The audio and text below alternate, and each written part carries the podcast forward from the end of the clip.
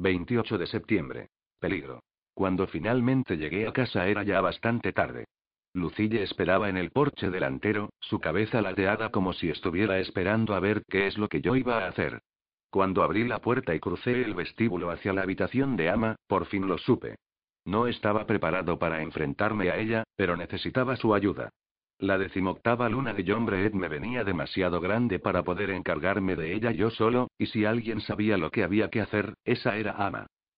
La puerta de su dormitorio estaba cerrada, pero pude escuchar ruidos dentro. Estaba murmurando algo, sin embargo, su voz era tan tenue que no conseguí entender lo que decía. Llamé suavemente a su puerta, mi cabeza presionando la fría madera. Por favor, deja que esté bien. Solo esta noche. Ama entornó la puerta para asomarse por la rendija. Todavía llevaba su delantal, y tenía una aguja enhebrada en una mano. Miré por encima de ella hacia la débil luz de su dormitorio. Su cama estaba cubierta de retales, carretes de hilo y hierbas.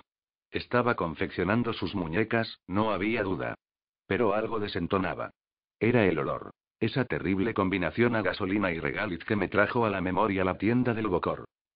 Ama, ¿qué está pasando? Nada de lo que debas preocuparte. ¿Por qué no subes a tu habitación y haces tus deberes un rato? No me miró a los ojos ni me preguntó dónde había estado. ¿Qué es ese olor? Escruté la habitación buscando su origen.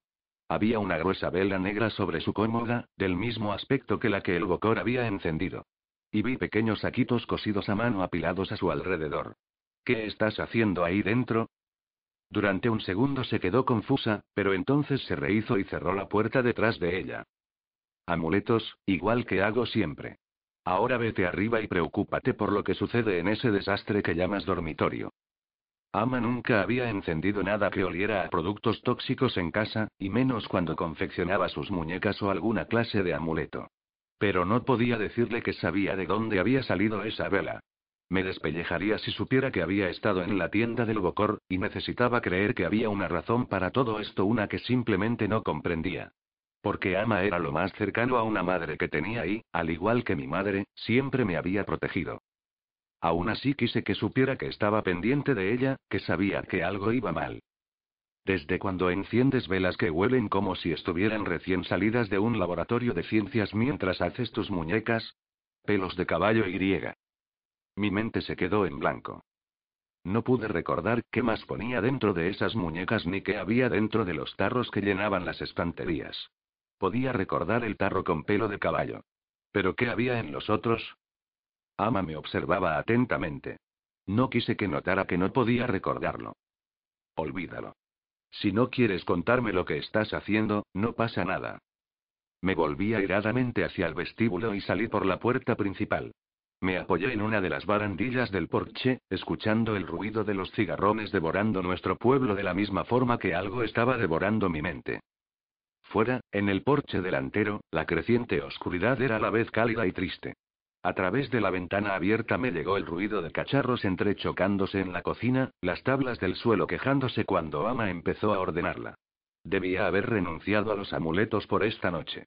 Sin embargo, el familiar ritmo de sus sonidos no me animó como de costumbre.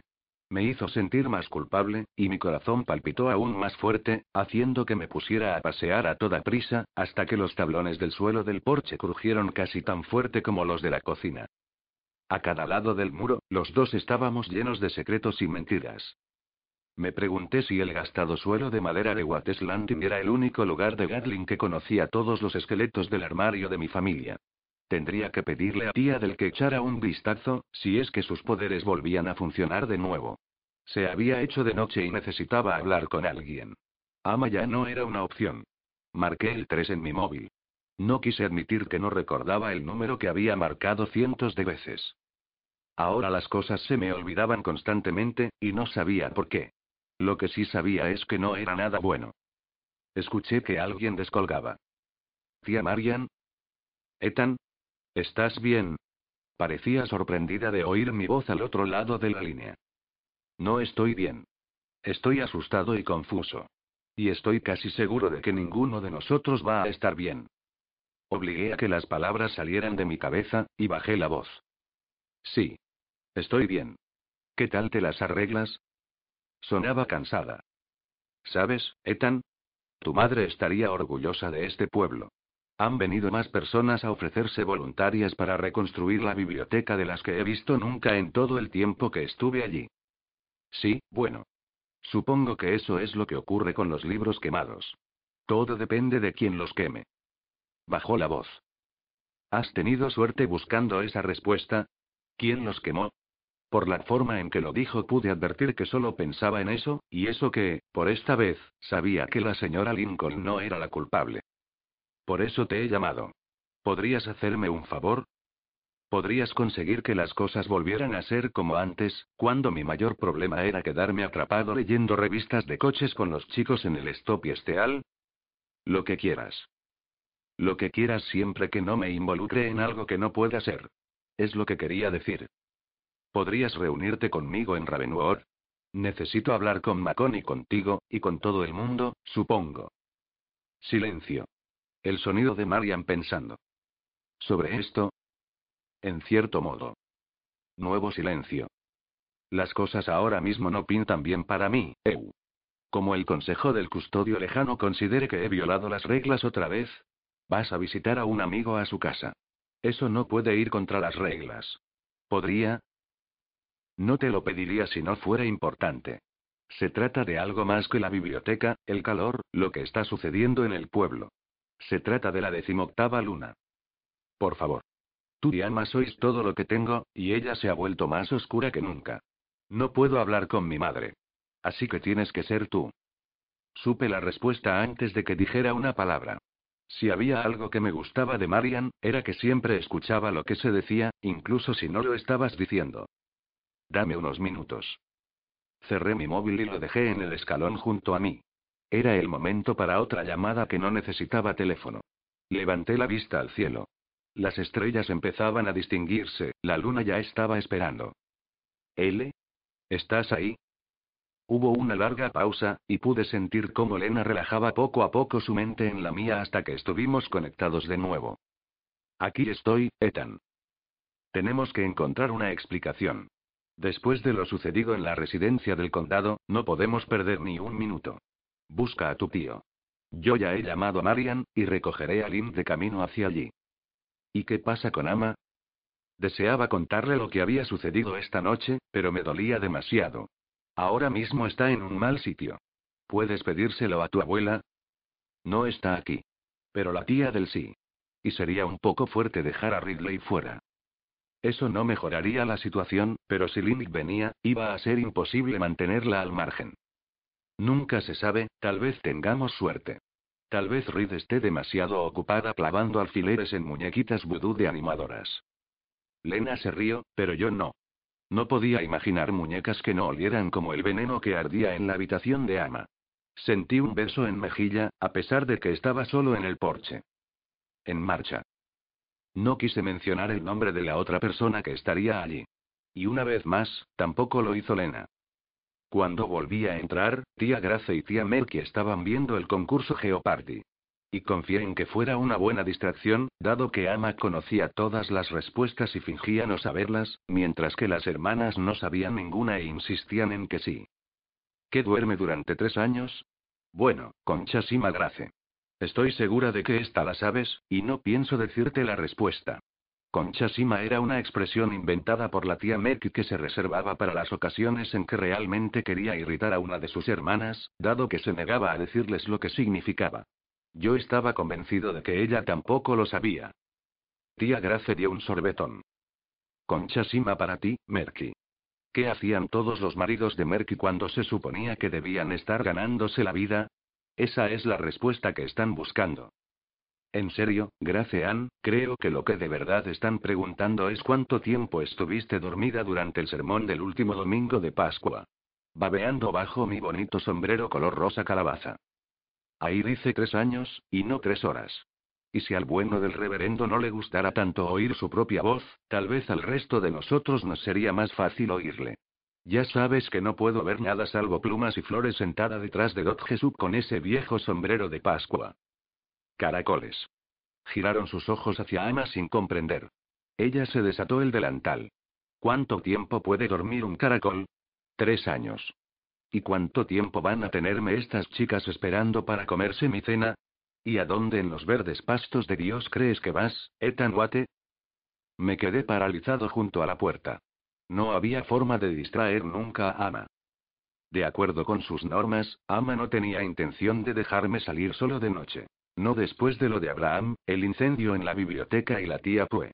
Me arrastró hasta la cocina con tanta fuerza que uno hubiera pensado que yo la había contestado mal. No creas que no sé cuando estás tramando algo. Escudriñó por la cocina buscando la amenaza tuerta, pero yo llegué primero y la guardé en el bolsillo trasero de mis vaqueros. Y tampoco tenía un lápiz a mano, así que estaba desarmada. Hice mi jugada. Ama, no pasa nada. Le dije a Lena que cenaría con su familia. Deseé poder contarle la verdad, pero no podía. No hasta que averiguara qué se traía entre manos con ese bocor de Nueva Orleans. Ladeó una cadera, dispuesta a soltarme toda su artillería. La noche que toca cerdo a la barbacoa. Mi plato tres veces ganador de la banda azul Carolina Gold, ¿y esperas que me crea esa patraña? Sorbió y sacudió la cabeza. ¿Prefieres tomar empanada de pavo en un plato de oro a mi cerdo? Ama no tenía buen concepto de la comida de cocina y no andaba muy desencaminada. No. Pero lo olvidé. Era verdad, a pesar de que había mencionado el menú esa mañana. HMMM. No me creía. Lo cual era comprensible, considerando que en una noche normal esa cena sería lo más parecido a mi idea del paraíso. S.I.M.U.L.A.C.O.N. 10 horizontal. Tú estás tramando algo, Etanwate, y no es precisamente una cena. También ella estaba tramando algo. Pero no encontré la palabra para definirlo. Me incliné y la rodeé con mis brazos. Te quiero, Ama. Ya lo sabes. Y era verdad. Oh, de sobra lo sé. Sé que estás tan lejos de la verdad como la madre de Wesley lo está de una botella de whisky, Etanwate. Me apartó, pero esta vez la había ablandado. Ama plantada en la sofocante cocina, regañándome lo mereciera o no y lo pretendiera o no. No tienes que preocuparte por mí. Ya sabes que siempre vuelvo a casa. Se aplacó durante un momento, posando su mano en mi cara, y sacudiendo la cabeza. Ese melocotón que me estás vendiendo sin duda huele muy bien, pero aún así no te lo compro. Volveré a las once. Cogí las llaves del coche de la encimera y le di un pellizco en la mejilla. Ni un pelo más tarde de las diez o tendrás que bañar a Arlon James mañana. Y quiero decirle a todos ellos. Salí por la puerta de atrás antes de que pudiera detenerme. Y antes de que advirtiera que me había llevado a la amenaza tuerta. Compruébalo. Link estaba colgando por fuera en la ventanilla del Volvo, y el coche empezó a ladearse hacia su lado. ¡Guau! Siéntate. Se dejó caer en su asiento. ¿Ves esas zanjas negras? Parece como si alguien hubiera hecho estallar napalmo disparado con un lanzallamas a lo largo de toda la carretera, llegando directamente hasta Ravenwood. Y luego se hubiera detenido. Lim tenía razón. Incluso a la luz de la luna, pude ver los profundos surcos de más de un metro de ancho a ambos lados de la carretera de tierra. A pocos metros de las rejas de Ravenwood, desaparecían. Ravenwood permanecía intacto, pero la magnitud del ataque a la casa de Lena la noche en que Abraham soltó a los Becks debió haber sido considerable. Nunca me dijo hasta qué punto había sido violento, ni yo se lo pregunté. Estaba demasiado preocupado por mi propia familia y mi casa, y la biblioteca. Mi pueblo. Ahora contemplaba los daños, y deseé que eso fuera la peor parte. Aparqué a un lado de la carretera y ambos salimos del coche. Las pirotecnías a esta escala merecían un examen más detenido. Link se agachó junto al reguero negro enfrente de la reja. Es más espeso cuando te acercas a la casa. Justo antes de que desaparezca. Levanté una rama ennegrecida, que se deshizo en mi mano. Este no era el aspecto que tenía la casa de tía Pue. Aquello era más como un tornado. Y esto es como una especie de fuego, más parecido a lo de la biblioteca. No sé, tío. Tal vez los Vex hagan cosas distintas en personas diferentes, o lo que sean. Los Caster son personas. Lim cogió otra rama, inspeccionándola. Sí, sí. Todos somos personas, ¿verdad? Lo único que sé es que esta cosa está achicharrada. ¿Crees que habrá sido Sarafine? El fuego es muy propio de ella. Odiaba pensarlo, pero era posible. Sarafine no estaba muerta. Estaba en alguna parte por ahí fuera. Sí, seguro que es una tía muy caliente. Advirtió que le miraba fijamente como si estuviera chiflado. ¿Qué? No puedo llamarla como la veo. Sarafine es la reina de la oscuridad, tonto del culo. ¿Has visto alguna película últimamente? La reina de la oscuridad siempre está que arde. Quemaduras de tercer grado. Se sacudió la ceniza que la rama calcinada había dejado en sus manos. Salgamos de aquí. Hay algo alrededor que me está dando dolor de cabeza. ¿No oyes ese zumbido, como de un montón de sierras o algo así? Los hechizos de vinculación. Ahora Link podía sentirlos. Ascendí, y volvimos al coche. Las oxidadas y torcidas verjas se abrieron entre las sombras, como si nos estuvieran esperando. ¿Estás ahí, L? Metí las manos en los bolsillos y miré hacia la enorme casa. Distinguí las ventanas con sus astillados postigos de madera cubiertos de hiedra, como si la habitación de Lena no hubiera cambiado en absoluto. Comprendí que era una ilusión óptica y que, desde su dormitorio, Lena podía verme a través de las paredes de cristal. Estoy tratando de convencer a Reece para que se quede arriba con Ryan, pero está siendo tan poco colaboradora como siempre. Link estaba mirando al pórtico bajo la ventana de Lena. ¿Qué ha pasado con Ridley? Le he preguntado si quería venir. Imagino que se dará cuenta de que todos vamos a aparecer. Dijo que lo liaría, pero quién sabe. Últimamente actúa de forma muy extraña. Si Ravenwood tuviera rostro, la habitación de Lena sería un ojo guiñado, y la ventana de Ridley el otro. Los desvencijados postigos estaban abiertos, si bien colgaban desiguales, y la ventana tras ellos estaba sucia. Antes de darme la vuelta, una sombra pasó tras la ventana de Ridley.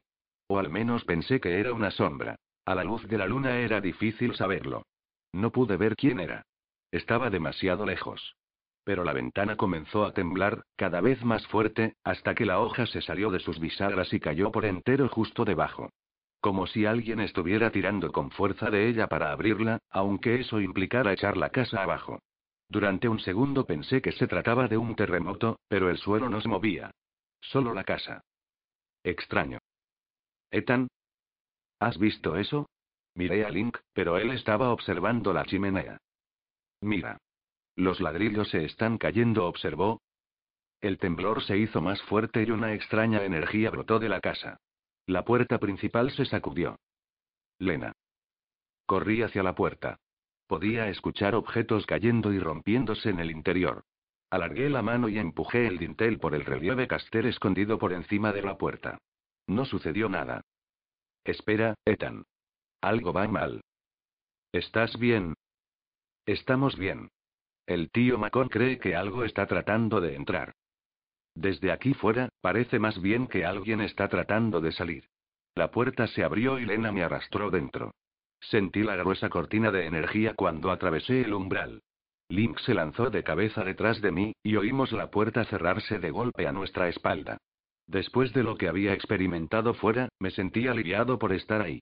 Hasta que eché un vistazo a mi alrededor. A estas alturas ya estaba acostumbrado a los constantes cambios en el interiorismo de la mansión Ravenwood.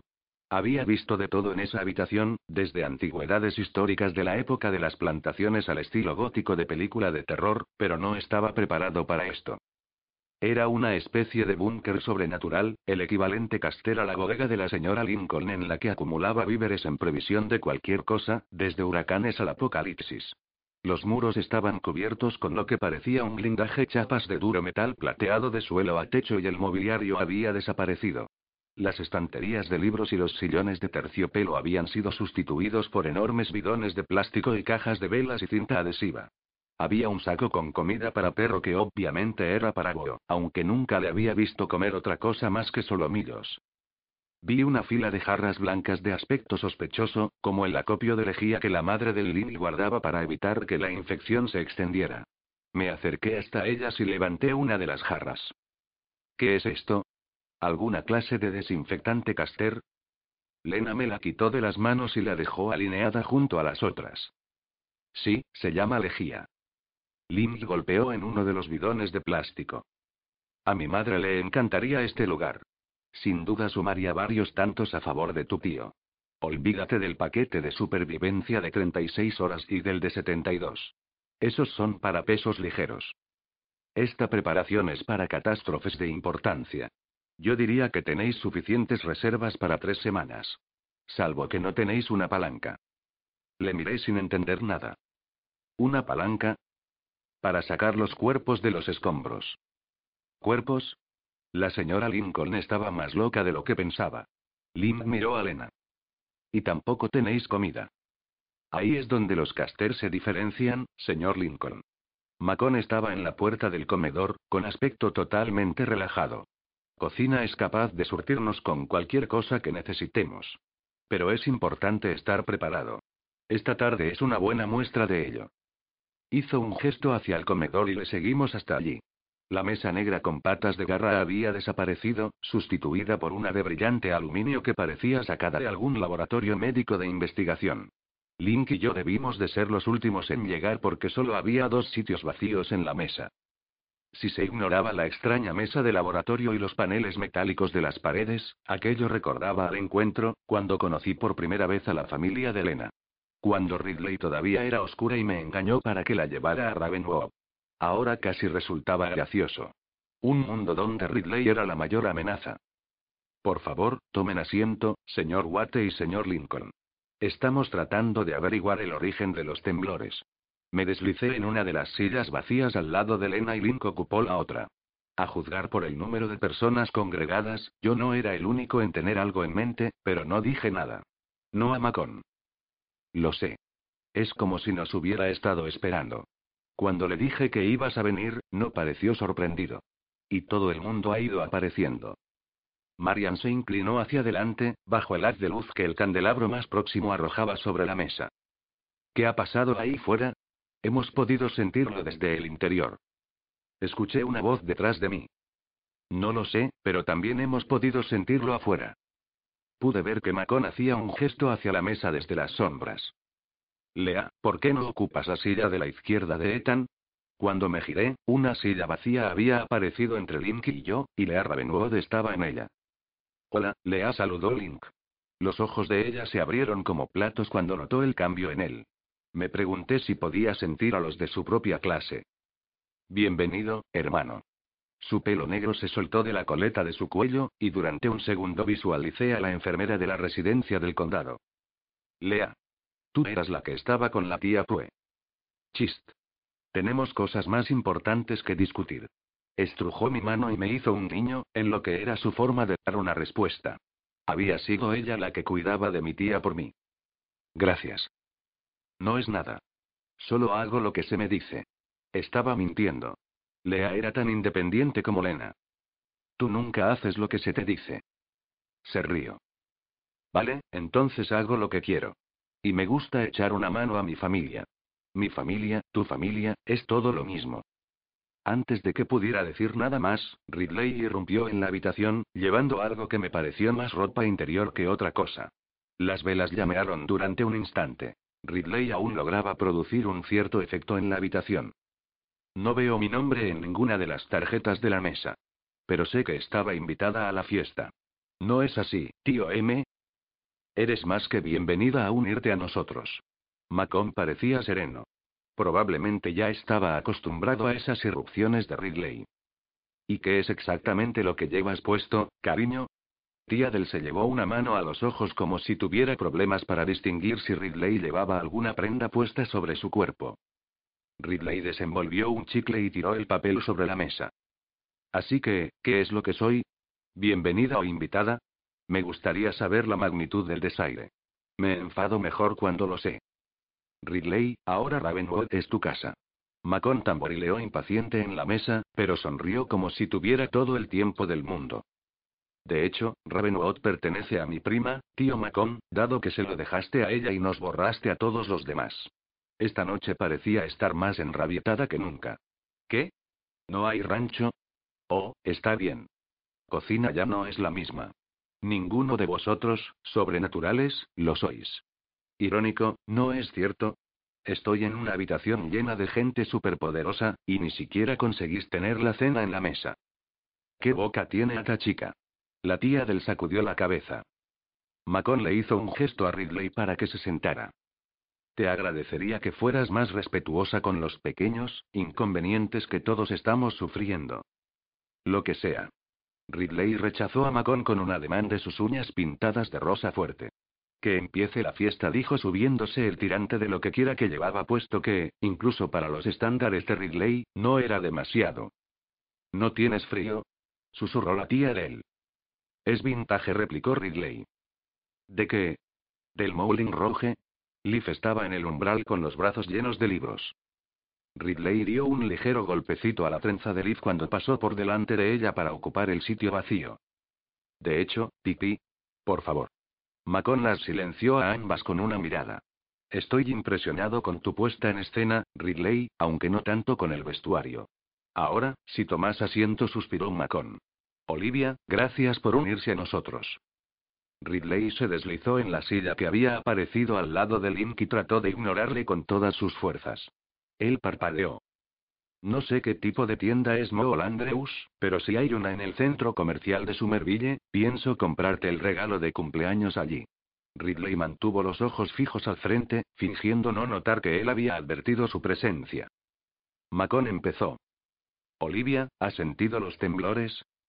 Mantuve los ojos fijos en el rostro de Macon. Pero escuché cómo Liv se sentaba y dejaba lo que supuse que era su libreta roja en la mesa, para después dar cuerda a los engranajes de su selenómetro. Conocía todos sus ruidos, igual que conocía los de Link, Ama o Lena. Si no le importa, señor Macon. Liv empujó hacia él una pila de libros y papeles por la mesa. Con ese último, he querido asegurarme de que tenía las mediciones exactas. Continúe, Olivia. Lena se tensó cuando Macon dijo el nombre de Liv. Pude sentir cómo llegaban oleadas hasta mí. Liv continuó hablando ajena a todo. Por decirlo sencillamente, está empeorando. Si los números son ciertos, hay una singular energía atraída hacia esta casa. Genial. Solo me faltaba que Liv empezara a hablar de atracción. Interesante, asintió Macon. ¿Y se está haciendo más fuerte como sospechábamos? Ese nosotros debía de haber irritado a Lena. Estoy tan harta de ella. Liv. Mierda. Había dicho sin darme cuenta el nombre en alto. ¿Qué me estaba sucediendo? Ni siquiera podía mantener el kelting y hablar correctamente. Lena me miró fijamente, sorprendida. Sí, Ethan. Liv estaba esperando a que le hiciera la pregunta. Toda la mesa se volvió en mi dirección. Tenía que inventar algo rápido. ¿De qué estaban hablando? Atracción. Me estaba preguntando. ¿Sí?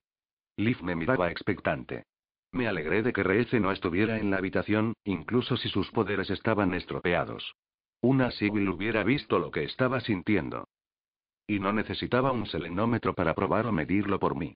A pesar de que nunca seríamos más que amigos, Liv y yo siempre significaríamos algo el uno para el otro. Mi estómago se contrajo. Esta vez no eran abejas asesinas, sino más bien un tropel de Bex royendo mis órganos internos. Bex dije no sé cómo. Todo el mundo seguía mirándome. Lifa sintió paciente, esperando a que dijera algo que tuviera sentido. Sí. Últimamente ha habido mucha más actividad de la usual. No. Quiero decir, ¿qué pasa si estamos suponiendo que algo intenta entrar en Ravenwood debido a todo lo que Abraham ha estado lanzando sobre nosotros? Marian me miró sin comprender. Mi biblioteca prácticamente ha ardido hasta los cimientos. La casa de tus tías ha sido destruida. ¿No crees que eso es algo más que una suposición? Todo el mundo en la habitación me miraba como si fuera idiota, pero proseguí. ¿Y si estuviéramos equivocados? ¿Qué pasaría si alguien estuviera haciendo esto desde dentro? Liv levantó una ceja. Ridley alzó las manos. Esa es la cosa más estúpida. La verdad es que es brillante, intervino Liv. Por supuesto que lo crees, Mary Poppins Ridley puso los ojos en blanco. Lo creo. Y salvo que tengas datos que demuestren lo contrario, tendrás que callarte y escucharme por una vez. Liv se giró hacia Macon. Ethan podría tener razón. Hay una anomalía en las cifras que no he sido capaz de justificar. Pero si tuviera que descartar todo y empezar de cero, tendría todo el sentido. ¿Por qué querría alguien hacer esto desde dentro? preguntó Lena. Mantuve mis ojos fijos en el cuaderno rojo sobre la mesa, en columnas de números, cosas que eran seguras y conocidas. La pregunta no es por qué. La voz de Macon sonó extraña. Sino quién. Lena lanzó una mirada hacia Ridley. Estábamos pensando lo mismo. Ridley saltó de su silla. ¿Creéis que soy yo? Siempre soy la que carga con las culpas de todo lo que va mal por aquí. Ridley, cálmate, pidió Macon. Nadie. Pero ella le interrumpió. ¿Nadie ha pensado que las cifras del reloj de la pequeña doña perfecta puedan estar mal? No, eso sería imposible, porque os tiene a todos comiendo en su mano. Lena sonrió. No tiene gracia, L. No me estoy riendo. Macon levantó la mano. Ya basta. Es perfectamente posible que no haya algo intentando entrar en Ravenwood. Puede incluso que ya esté dentro. ¿No crees que lo habríamos notado si una de las oscuras criaturas de Abraham hubiera logrado abrir una brecha en la vinculación? Lena sonaba escéptica. Macon se levantó de su silla, sus ojos clavados en mí. Me estaba mirando de la misma forma que la noche que nos conocimos, cuando le enseñé el guardapelo de Genevieve en la mesa. Una buena idea, Lena. Suponiendo que se tratara de una brecha. Lea Ravenwood estudió a su hermano. Macon, ¿en qué estás pensando? Macon caminó alrededor de la mesa hasta que estuvo directamente frente a mí. Estoy más preocupado por lo que Ethan está pensando. Los ojos verdes de Macon empezaron a centellear. Me recordaron el tono luminiscente del arco de luz. ¿Qué está pasando? Susurré a Lea, que parecía confusa. Sé que los poderes de Macon cambiaron cuando se convirtió en Caster. Pero no tenía idea que podía cazar mentes. ¿Eso qué significa exactamente? Aquello no sonaba bien, teniendo en cuenta que Macon estaba totalmente centrado en mí. La mente es un laberinto, y Macon puede navegar a través de él. Sonaba como una de las respuestas de Ama, de esas que no te aclaran nada.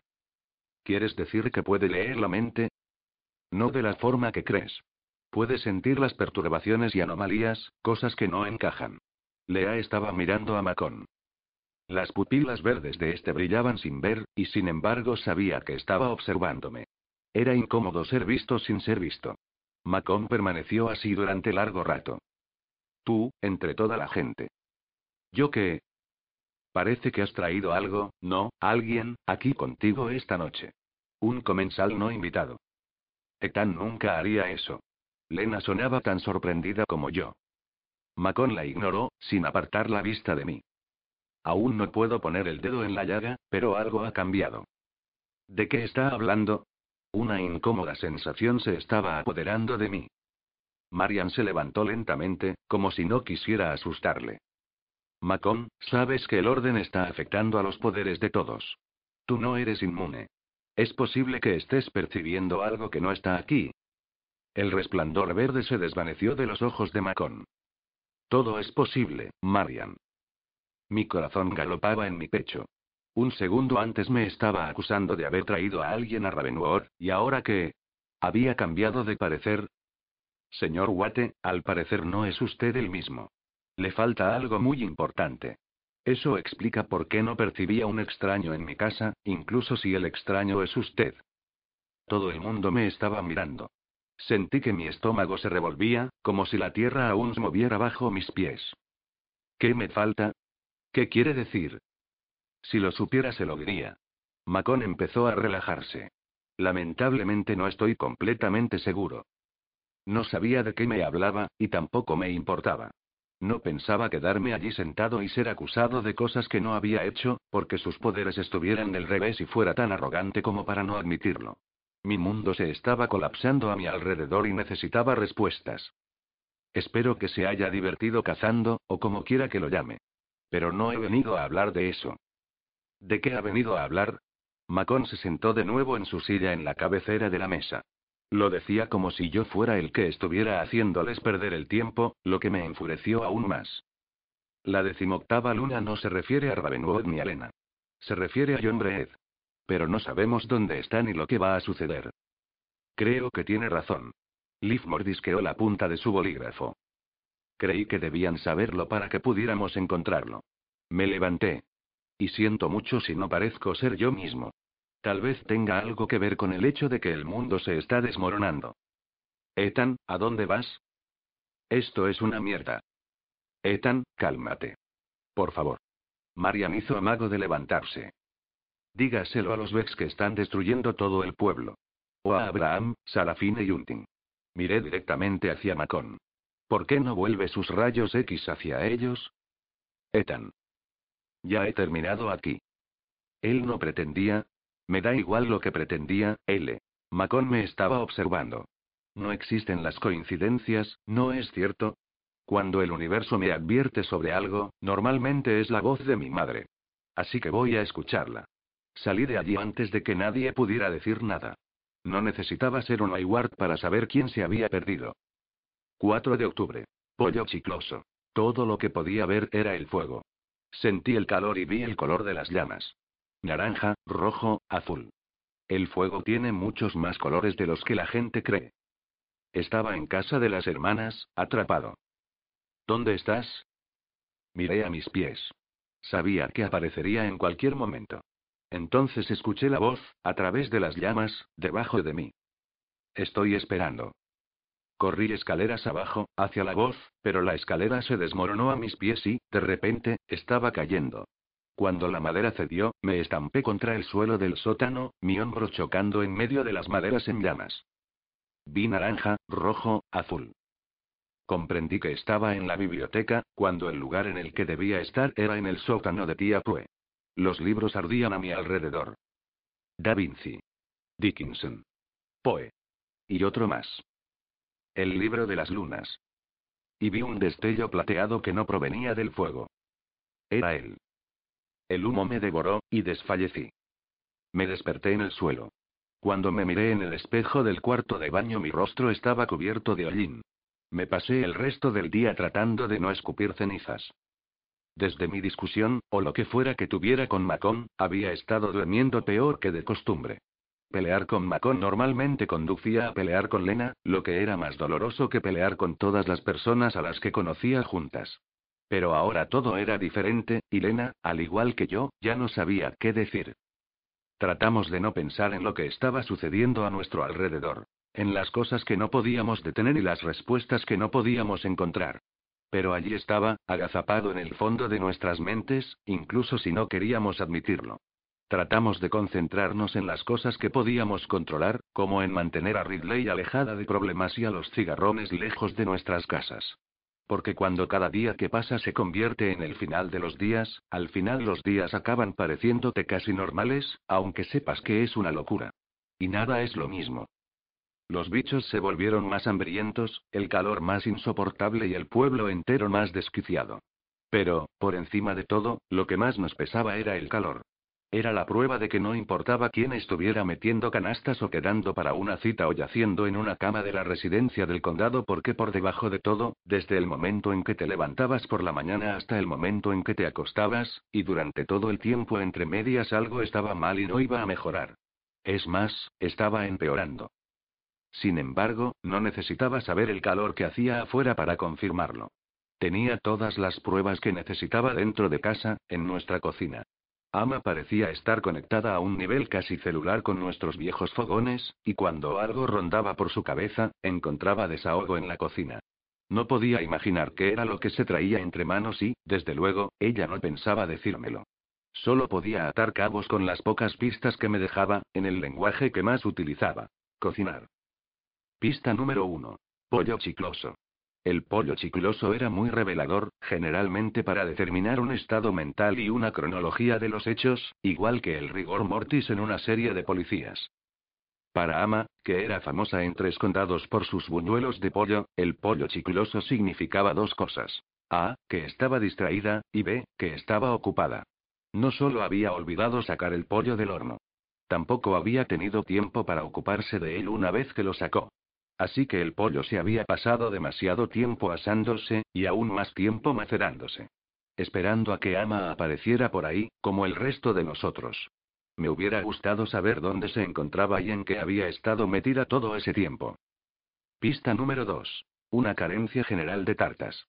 Las tartas habían desaparecido, y por no haber, tampoco había asomo del famoso merengue de limón de Ama. Lo que significaba, a, que no estaba hablando con los antepasados, y B, que definitivamente no estaba hablando con el tío Abner. Aún no había tenido tiempo de comprobar el aparador de los licores, pero una ausencia de Jack Daniels también sellaría el trato con el tío Abner. Me pregunté si su pequeña visita al Bocor tenía algo que ver con ello. Pista número 3.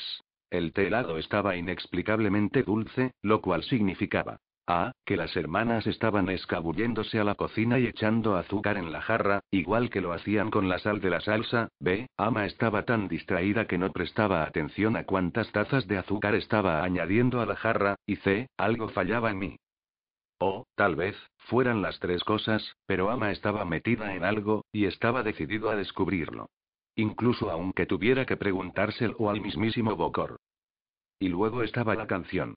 Cada día que pasaba la escuchaba con más frecuencia, como una de esas canciones de los 40 principales que se repite tanto en la radio que se te queda grabada en la cabeza. 18 lunas, 18 temores, gritos de mortales se esfuman y brotan, aquellos desconocidos y aquellos nunca vistos. Aplastados en las manos de la reina demonio, la reina demonio. ¿En serio? Después de la traducción literal del verso de los Vex, no quería ni imaginar lo que podría significar un encontronazo con una reina demonio. Deseé que mi madre la hubiera confundido con una reina de regreso a casa. Pero las canciones nunca se equivocaban.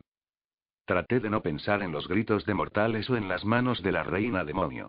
Pero no podía escapar de los pensamientos que me negaba a pensar, de las conversaciones que permanecían sin hablarse, de los miedos que nunca confesé o del pavor que crecía dentro de mí.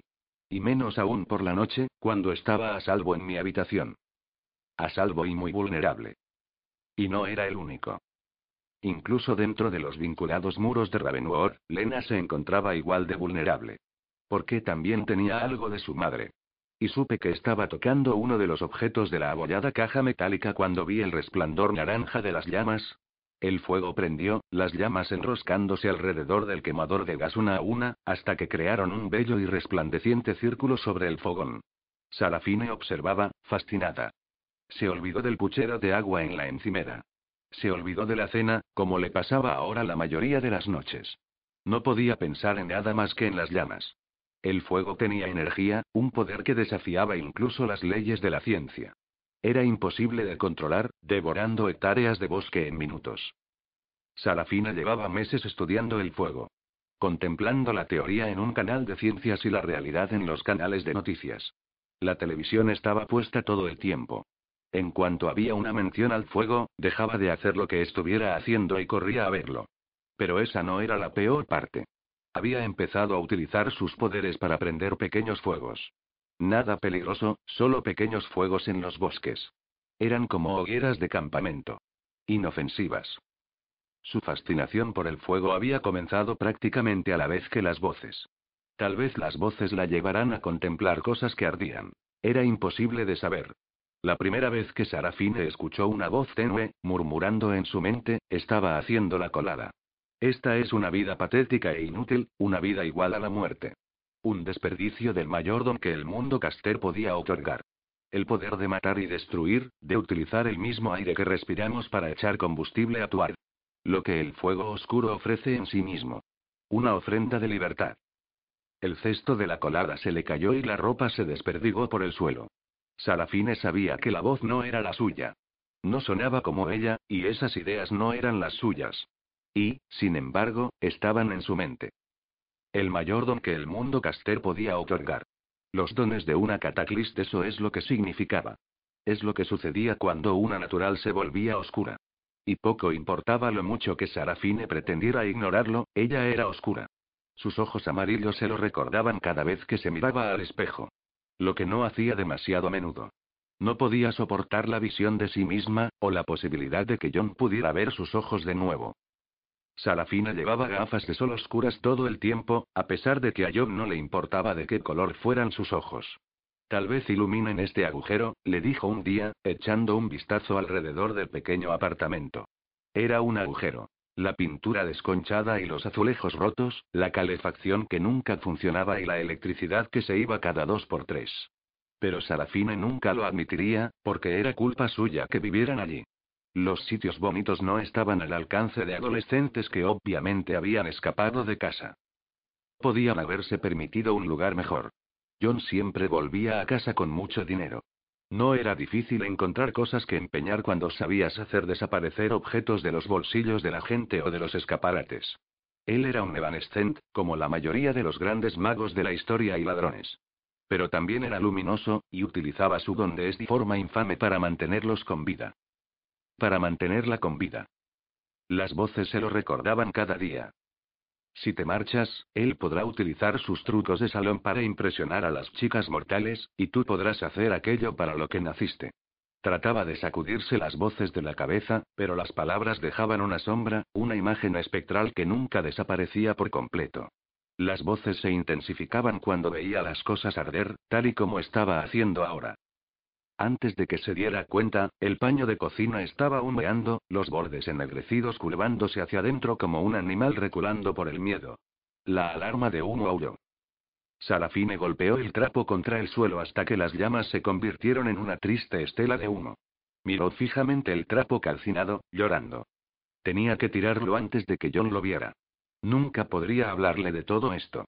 O de las voces. Era su secreto. Todo el mundo tenía secretos, ¿no es cierto? Un secreto no podía hacer daño a nadie. Me senté de un respingo, pero mi habitación estaba silenciosa. La ventana seguía cerrada, a pesar de que el calor era tan agobiante que el sudor corría por mi nuca haciéndome sentir como si tuviera arañas bajando por la espalda. Sabía que una ventana cerrada no mantendría a Abraham fuera de mi habitación, pero, de alguna manera, me hacía sentir mejor. Estaba abrumado por un pánico irracional y con cada crujido de los tablones del suelo, o cada chasquido de los peldaños, esperaba encontrarme con el rostro de Abraham emergiendo en la oscuridad. Miré a mi alrededor, pero la oscuridad del dormitorio era simplemente eso, oscuridad. Aparté la sábana de una patada. Tenía tanto calor que no creía que pudiera volver a dormirme. Cogí el vaso de la mesilla y me eché un poco de agua por el cuello. Durante un segundo el aire fresco se extendió por mi cuerpo antes de que el calor volviera a engullirme. Ya lo sabes, la cosa va a empeorar antes de que mejore. Cuando escuché la voz, el corazón casi se me salió por la boca. Levanté la vista y vi a mi madre sentada en la silla del rincón de mi habitación. La silla donde dejé toda mi ropa el día de su funeral y en la que nunca más me volví a sentar. Tenía el mismo aspecto que cuando la vi en el cementerio por última vez un poco borrosa por los bordes, pero en todo lo importante seguía siendo mi madre. Mamá. Corazón. Me arrastré fuera de la cama y me senté a su lado, la espalda contra la pared. Tenía miedo de acercarme más, miedo de estar soñando y de que desapareciera. Solo quería sentarme a su lado durante un minuto, como si estuviéramos en la cocina hablando de mi día en el colegio o de algo banal fuera o no real. ¿Qué está pasando, mamá?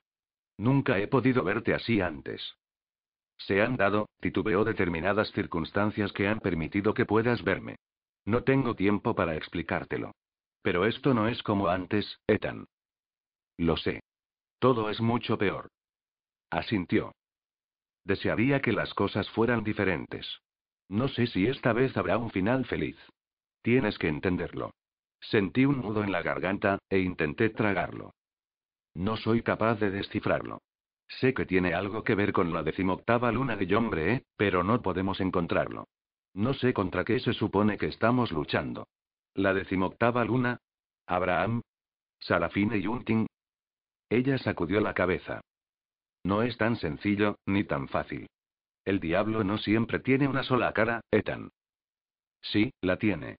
Estamos hablando de la luz y la oscuridad. Las cosas no pueden ponerse más negras o más blancas de lo que están. Creo que ambos sabemos que eso no es cierto. Se refería a Elena. Tú no eres responsable del mundo entero, Ethan. No eres el juez de todo ello. Eres solo un chico.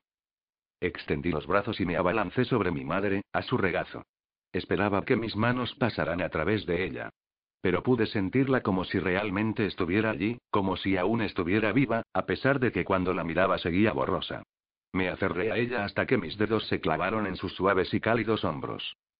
Me parecía un milagro poder tocarla de nuevo. Tal vez lo era. Mi niño pequeño susurró. Y la olí. Lo olí todo. Los tomates verdes fritos, la creosota que utilizaba para cubrir sus libros dentro del archivo. El olor al césped recién cortado del cementerio, a las noches que pasábamos allí, contemplando esas cruces encendidas. Me sostuvo durante unos minutos, y fue como si nunca se hubiera ido. Entonces me soltó, pero yo continué agarrándola. Durante unos minutos, lo que teníamos, lo sabíamos. Luego empecé a sollozar. Lloré como no lo había hecho desde que era niño. Desde que me caí por las escaleras cuando me lancé por la barandilla el día que organicé una carrera de coches de juguete, o de la parte superior de la estructura metálica del columpio del jardín de infancia. Pero esta caída era mucho más dolorosa que cualquiera física que hubiera tenido. Sus brazos me rodearon, como si fuera un niño. Sé que estás enfadado conmigo. Lleva un tiempo asumir la verdad. No quiero asumirla. Duele demasiado. Me abrazó más fuerte. Si no lo haces, no serás capaz de dejarlo ir. No quiero dejarlo ir. No puedes luchar con el destino. Había llegado el momento de marcharme. Sonaba tan segura, tan en paz. Como la tía Prue cuando sostuve su mano en la residencia del condado. O como Tuila cuando la vi deslizarse hacia el más allá la noche de la decimoséptima luna. No era justo. La gente que se quedaba atrás nunca llegaba a estar tan segura por nada. Desearía que no fuera así. Yo también, Ethan. El momento de marcharte. ¿Qué quieres decir exactamente? Me sonrió mientras acariciaba mi espalda. Cuando llegue el momento, lo sabrás. Ya no sé qué hacer con nada. Me da miedo estropearlo todo. Harás lo correcto, Ethan. Y si no lo haces, lo correcto te encontrará a ti. La rueda de la fortuna es así. Pensé en lo que la tía Prue me había dicho. La rueda de la fortuna, nos aplasta a todos. Miré a mi madre a los ojos y advertí que su rostro estaba surcado por las lágrimas, igual que el mío. ¿Qué es, mamá? No es que, mi niño. Me acarició la mejilla mientras empezaba a desvanecerse suavemente en la cálida oscuridad. ¿Es quién? 9 de octubre. Pelea de gatos. Unos días después estaba sentado en nuestra mesa favorita del Dare Ken, que extraoficialmente ahora pertenecía a Link. Un par de nerviosos novatos se habían levantado de ella a toda prisa en cuanto nos vieron llegar. Recordé mi primer año de instituto cuando solo estábamos Link y yo, mientras él se dedicaba a saludar con la cabeza a las chicas que pasaban por delante y yo comía mi peso en patatas Tater Tots. Deben estar usando algún producto distinto o algo así. Estas están bastante buenas. Me metí otra patata en la boca. No había probado una en años. Pero hoy, parecían tener una pinta muy apetecible en el mugriento tablero del menú. Tío, creo que se te está yendo la olla. Ni siquiera yo he comido nunca esas cosas. Me encogí de hombros mientras Lena y Ridley se deslizaban en nuestra mesa con dos batidos. Ridley empezó a beber de los dos. MMM. Frambuesa. ¿Es uno de tus favoritos, Rid? Link parecía feliz de verla. Habían vuelto a hablarse. Les di cinco minutos antes de que empezaran a pelearse. MMM. Oreo. Oh, Dios mío. Juntó las pajitas en su boca y empezó a beber de las dos a la vez. Lena la miró asqueada y sacó una bolsa de patatas fritas. ¿Qué estás haciendo? Quería un oreo de frambuesa, murmuró Ridley, las pajitas escapando de su boca. Señalé el letrero que estaba sobre la máquina registradora y en el que se podía leer. Todo lo que quieras te lo conseguimos. Ya sabes que se puede pedir lo que sea. Prefiero hacerlo a mi modo. Es más divertido. ¿De qué estábamos hablando? Link agitó un taco de folletos doblados sobre la mesa. Del gran acontecimiento de la fiesta de Savannah Snow después del partido contra Somerville. Bueno, divertíos. Le robé una patata a Lena. Link hizo una mueca. Jo, tío, primero los fritos de patatas y ahora esto. ¿Cómo puedes comer esa basura? Huele a pelo sucio y aceite viejo. Olfateó de nuevo. Y a alguna que otra rata. Lena soltó la bolsa. Yo cogí otra patata. Antes solía gustarte comer esta basura a todas horas. Y eras mucho más divertido. Bueno, estoy a punto de empezar a divertirme porque he conseguido que os invitaran a la fiesta de Sabana. Vamos a ir todos. Desdobló los folletos naranjas y ahí estaban. Cuatro invitaciones naranjas, todas cortadas en círculo y decoradas como si fueran una pelota de baloncesto. Lena cogió una por un extremo como si efectivamente estuviera cubierta de pelo sucio y aceite viejo. El billete ganador. Supongo que eso nos convierte ahora en chicos guays. Link no pilló el sarcasmo. Sí, supongo que todos lo somos. Ridley sorbió ruidosamente sus batidos. Se había bebido hasta los pozos. En realidad, lo hice yo. ¿Qué? No podía haber oído bien. Savannah invitó a todo el equipo, y les dije que necesitaba llevar a mi séquito. Ya sabes, por seguridad o lo que sea. Dejó a un lado los vasos. Me lo podéis agradecer más tarde. O ahora. Repítelo. Lena miró a su prima como si estuviera chiflada. Ridley pareció confusa. ¿Que vosotros sois mi séquito? Lena sacudió la cabeza. La otra parte. ¿Por seguridad? Antes que eso. ¿Equipo? Eso. Lena lo dijo como si fuera un insulto. Tenía que ser una broma. Miré a Link, que, intencionadamente, apartó la vista. Ridley se encogió de hombros. Sí, lo que sea. El equipo ese. He olvidado el nombre. Me gustan sus falditas. Además, esta actuación es lo más cerca que voy a estar de ser una siren mientras siga atrapada en este patético cuerpo mortal. Nos obsequió con su mejor sonrisa falsa. Vamos, gatos salvajes. Lena se quedó sin habla. Pude notar que las ventanas del Dareken empezaban a temblar como si un viento huracanado las golpeara. Lo que probablemente estaba sucediendo. Estrujé mi servilleta. ¿Estás de broma? ¿Ahora eres una de ellas? ¿Qué? Una Savannah Snow Emilia Ser, el tipo de chicas que se metían con nosotros todo el rato en el colegio espetolena. Esas que odiamos. No sé por qué te pones así. Oh, no sé. Tal vez porque te has unido al mismo equipo que fundó un club para echarme del colegio el año pasado. Ya sabes, el equipo de animadoras navajeras letales de Jackson. Ridley bostezó. Lo que sea. Dime algo que tenga que ver conmigo. Miré hacia las ventanas por el rabillo del ojo. Aún estaban vibrando. La rama de un árbol cayó contra una, como si hubiera sido arrancada del suelo como un hierbajo. Tiré de uno de los rizos de lena entre mis dedos. Cálmate, L. Estoy calmada. No pretende herirte. No. Porque ni se fija, ni le importa. Me volví hacia Link, que estaba sentado con los brazos detrás de su cabeza, disfrutando con nuestras reacciones. ¿Sabías todo esto? Link sonrió. No me he perdido ni un ensayo. Le miré fijamente. Ah, vamos. Está que arde con esa faldita. Quemaduras de tercer grado, colega. Ridley sonrió. Estaba totalmente seguro de que Link había perdido la cabeza. ¿Y crees que es una buena idea? Se encogió de hombros. No lo sé. Si le apetece, y ya sabes lo que dicen. Mantén a tus amigos cerca y la ropa de tu enemigo, espera, ¿cómo seguía? Miré a Lena. Esto tengo que verlo. Las ventanas temblaron con más fuerza. La tarde siguiente fuimos a verlo por nosotros mismos. La chica sabía moverse, eso había que reconocerlo. Incluso si Ridley llevaba su falda de animadora con un chaleco metálico en lugar del uniforme dorado y azul, su agilidad era indiscutible. Me pregunto si se le da bien esto por haber sido una siren. Observé cómo Ridley daba volteretas a lo largo de la pista de baloncesto. Sí, quién sabe. Lena no parecía muy convencida. ¿Crees que existe algún tipo de animadora caster? ¿Habrá una palabra en latín para animadora? Lena observó cómo Ridley hacía otra voltereta. No estoy segura, pero voy a averiguarlo. Estábamos mirándola desde la grada más alta, y después de los primeros diez minutos de ensayo, nos quedó claro lo que realmente sucedía. La verdadera razón por la que Ridley se había unido al equipo.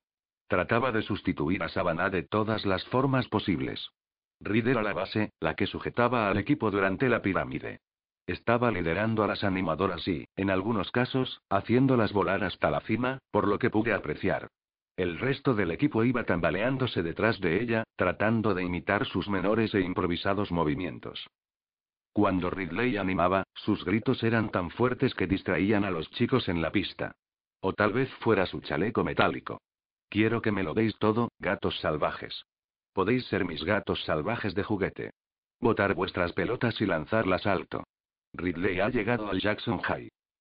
Los chicos del equipo empezaron a reírse, excepto Link, que la miraba como si quisiera aplastarla con una pelota de baloncesto.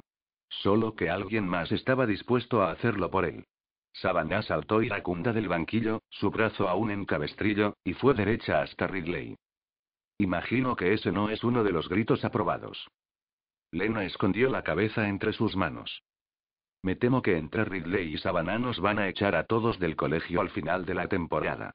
Ambos sabíamos lo que sucedía cuando te topabas con gente como la señora Snow. Por no hablar de Savannah Snow. Bueno, al menos hay que reconocerle una cosa a Ridley. Estamos en octubre y aún continúa en el Jackson.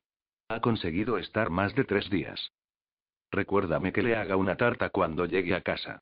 Lena estaba furiosa. La última vez que fuimos juntas al colegio me pasé la mitad del tiempo haciendo sus deberes porque, de lo contrario, habría conseguido que todos los chicos del colegio los hicieran por ella. Esa es la única forma en la que funciona. Lena apoyó su cabeza en mi pecho. Nuestros dedos se entrelazaron y sentí una descarga. A pesar de que mi piel empezaría a arder en pocos segundos, merecía la pena. Quería recordar esa sensación. No la descarga, sino el roce anterior a esta. La forma en que sentía su mano en la mía.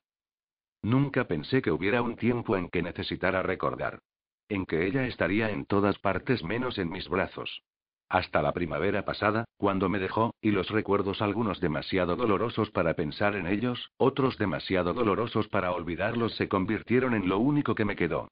Esas fueron las cosas a las que me aferraba sentado junto a ella en los escalones de delante de casa.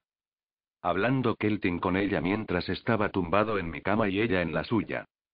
La forma en que retorcía los amuletos de su collar cuando estaba perdida en sus pensamientos, tal y como estaba haciendo ahora, mientras contemplaba el partido.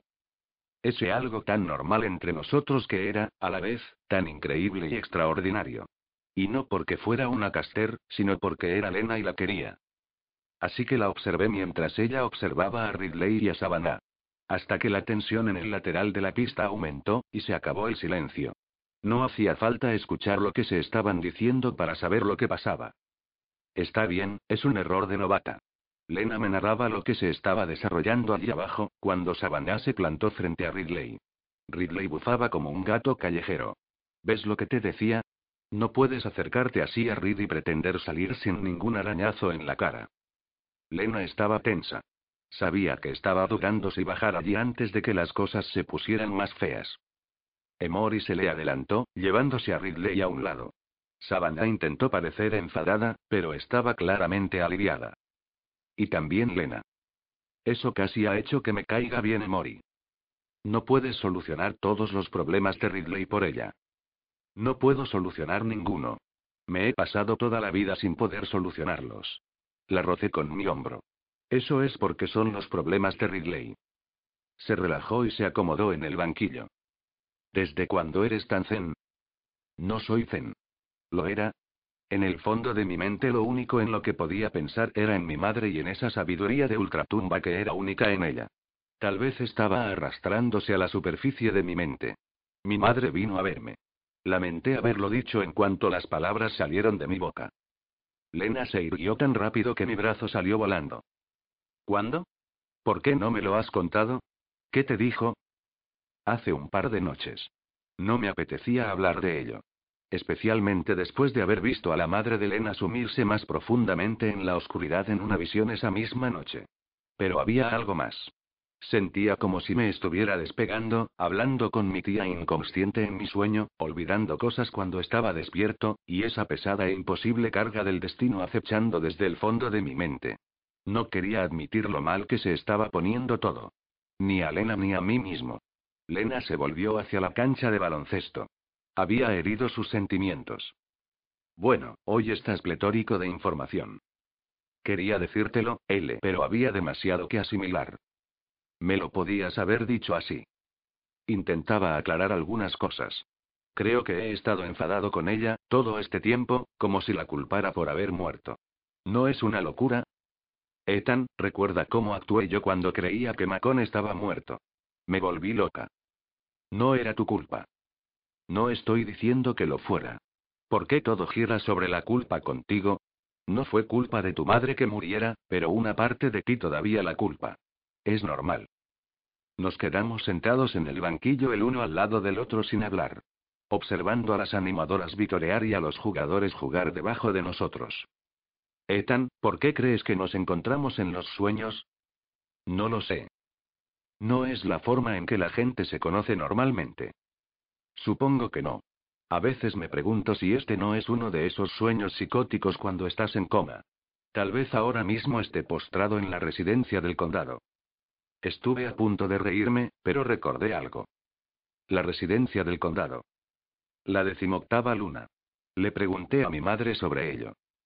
Por hombre, ¿eh? Asentí. Todo lo que dijo es que el diablo tiene muchas caras, y que no era yo quien debía juzgarlas. Ah. El problema de juzgar. ¿Lo ves? Ella piensa igual que yo. Sabía que le gustaría a tu madre. Pero tenía otra absurda pregunta. L, ¿alguna vez has oído hablar de la rueda de la fortuna? No. ¿Qué es? De acuerdo con mi madre, no es una cosa. Es una persona. ¿Qué? Había pillado a Lena desprevenida, y cortó el Kelting. Lo extraño es que no dejo de escuchar esa expresión. La rueda de la fortuna. La tía Pruela mencionó también cuando me quedé dormido en su habitación. Debe de tener alguna relación con la decimoctava luna, o mi madre no la hubiera sacado a relucir. Lena se levantó y extendió una mano. Vamos. Me levanté tras ella. ¿Qué estás haciendo? Dejar que Ridley solucione sus propios problemas. Vámonos. ¿A dónde? A resolver los tuyos. 9 de octubre. El lado del ojo bueno. Al parecer Lena creía que la respuesta a mis problemas estaba en la biblioteca del condado de Gaglin, porque cinco minutos más tarde estábamos allí. Una cadena rodeaba el edificio, que ahora tenía más aspecto de obra que de biblioteca. La parte del tejado que faltaba había sido cubierta por enormes lonas de plástico azul. La entrada estaba flanqueada por la moqueta que había sido arrancada del suelo de cemento, destrozada tanto por el agua como por el fuego. Pasamos por encima de los tablones calcinados y entramos.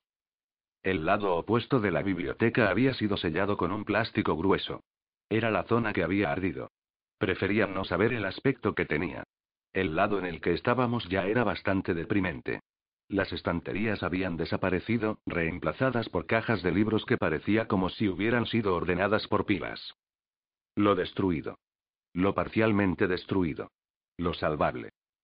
Solo el fichero continuaba allí, intacto. Nunca nos libraríamos de ese trasto. Tía Marian. ¿Estás ahí? Deambulé entre las cajas, esperando ver a Marian paseando en calcetines con un libro abierto. En su lugar vi a mi padre, sentado sobre una caja detrás del fichero, hablando entusiasmado con una mujer. No podía creerlo.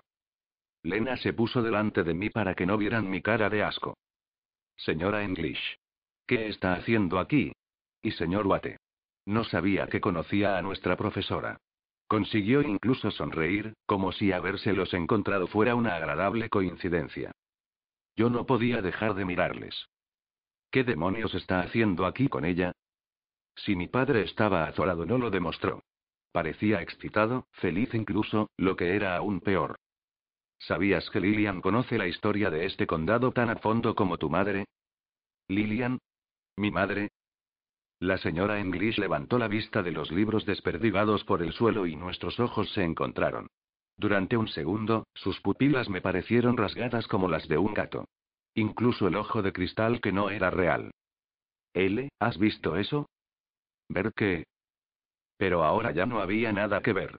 Solo a nuestra profesora de inglés parpadeando con su ojo de cristal mientras observaba a mi padre con el bueno. Su cabello era una masa canosa que conjuntaba con el grueso jersey gris que llevaba por encima de su vestido sin pie. Era la profesora más dura de Jackson, si ignorabas el defecto que la mayoría de la gente decidía explotar el lado del ojo malo. Nunca la imaginé existiendo más allá de los muros de la clase. Pero ahí estaba, existiendo delante de mi padre. Me sentí enfermo. Mi padre seguía hablando. Me está ayudando en mi investigación para la decimoctava luna. Mi libro, ¿recuerdas? Se volvió hacia la señora English sonriendo. Ya no escuchan una palabra de lo que les dices. La mitad de mis alumnos se dedican a oír sus iPods o hablar por sus móviles. No me extrañaría que estuvieran sordos. La señora English le miró de forma extraña y sonrió. Me di cuenta de que nunca la había visto reír. Su risa no era especialmente molesta. Lo molesto era que la señora English se riera de las bromas de mi padre. Molesto y grotesco. Eso no es del todo verdad, Mitchell. Mitchell. Es su nombre, Ethan. No te mosques. Según Lillian, la decimoctava luna podría ser enfocada como un poderoso motivo histórico. Las fases de la luna podrían conjugarse con... Encantada de verla, señora. No podía soportar oír las teorías de mi padre sobre la decimoctava luna, ni escuchar cómo las compartía con mi profesora de inglés. Pasé por delante de ellos hacia el archivo. Te espero para cenar en casa, papá. Ama va a preparar asado. No tenía ni idea de lo que Ama iba a cocinar, pero el asado era su plato favorito. Quería verlo en casa para cenar. Y quería que existiera lejos de mi profesora de inglés. Ella debió de comprender lo que mi padre no entendió, que no quería verla más que como mi profesora, porque en cuanto intenté marcharme, Lillian English desapareció y en su lugar apareció la señora English. Ethan, no te olvides que necesito un borrador de tu ensayo de El Crisol. Lo quiero en mi mesa mañana al terminar la clase, por favor. Y el tuyo también, señorita Duchanes. Sí, señora. ¿Debo confiar en que tenga ya una teoría? Ascendí, pero había olvidado totalmente escribir el ensayo, y más aún el borrador.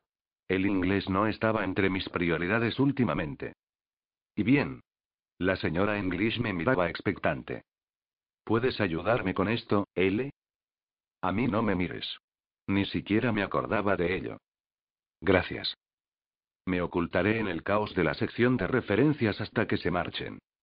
Traidora. Ethan, estaba esperando una respuesta. La miré, y mi padre me miró a mí. Todo el mundo me miraba. Me sentí como un pez atrapado en una pecera. ¿Cuál era la perspectiva de vida de una carpa? Esa era una de las preguntas del concurso que estaban viendo las hermanas un par de noches atrás. Traté de recordarlo. Peces de colores. No sé por qué lo dije. Pero últimamente soltaba las cosas sin pensarlas siquiera. ¿Cómo dice? La señora English parecía confusa. Mi padre se rascó la cabeza, tratando de no parecer avergonzado. Quiero decir, ¿cómo debe ser para un pez vivir en una pecera junto a otros de su especie? Debe ser complicado. La señora English no parecía impresionada. Ilumínieme, señor Watte. Justicia y libre albedrío. Creo que voy a escribir sobre la justicia. Ya sabe, sobre quién tiene el poder de decidir lo que es bueno y lo que es malo. El pecado y todo eso. Quiero decir, ¿proviene de algún poder superior o viene de la gente con la que convives? ¿O de tu ciudad? ¿Era el lenguaje de mi sueño, o el de mi madre? ¿Y? ¿Quién tiene ese poder, señor Watte? ¿Quién es el juez supremo? Supongo que no lo sé. Aún no he llegado a esa parte, señora. Pero no estoy seguro de que los peces de colores como nosotros tengan derecho a juzgar a sus semejantes. Mire si no a dónde les llevó a esas chicas en el crisol. ¿Acaso alguien ajeno a la comunidad lo habría hecho mejor? Una gélida sensación trepó por mi interior, como si en realidad hubiera una contestación correcta o equivocada a la pregunta. En la clase de inglés no había respuestas buenas o malas siempre que pudieras encontrar pruebas que sustentaran tu opinión. Pero ahora sentía que no estábamos hablando de una tarea de inglés. Supongo que contestaré a eso en el trabajo. Aparté la vista sintiéndome como un idiota. En clase esa habría sido una buena respuesta, pero ahí de pie frente a ella, era algo muy diferente. ¿Interrumpo algo? Era Marian que acudía en mi rescate. Lo siento, Mitchell, pero hoy tengo que cerrar la biblioteca un poco antes. O lo que queda de ella. Me temo que tengo, un asunto oficial de la biblioteca que atender. Miró a la señora English con una sonrisa. Por favor, vuelva cuando quiera. Con un poco de suerte estaremos de nuevo en pie y abiertos para el verano. Nos encanta que los educadores utilicen nuestros recursos. La señora English empezó a recoger sus papeles. Por supuesto. Marian los llevó fuera antes de que mi padre pudiera preguntar por qué yo no me marchaba con ellos. Dio la vuelta al cartel de cerrado y pasó el cerrojo, como si quedara algo que robar. Gracias por salvarme, tía Marian. Lena sacó la cabeza de detrás de una pila de cajas. ¿Se han ido? Llevaba consigo un libro, envuelto en una de sus bufandas. Pude ver el título, solo parcialmente cubierto por la brillante tela gris. Grandes esperanzas. El libro de Sarafine. Como si la tarde no hubiera sido ya suficientemente mala. Marian sacó un pañuelo y frotó sus gafas.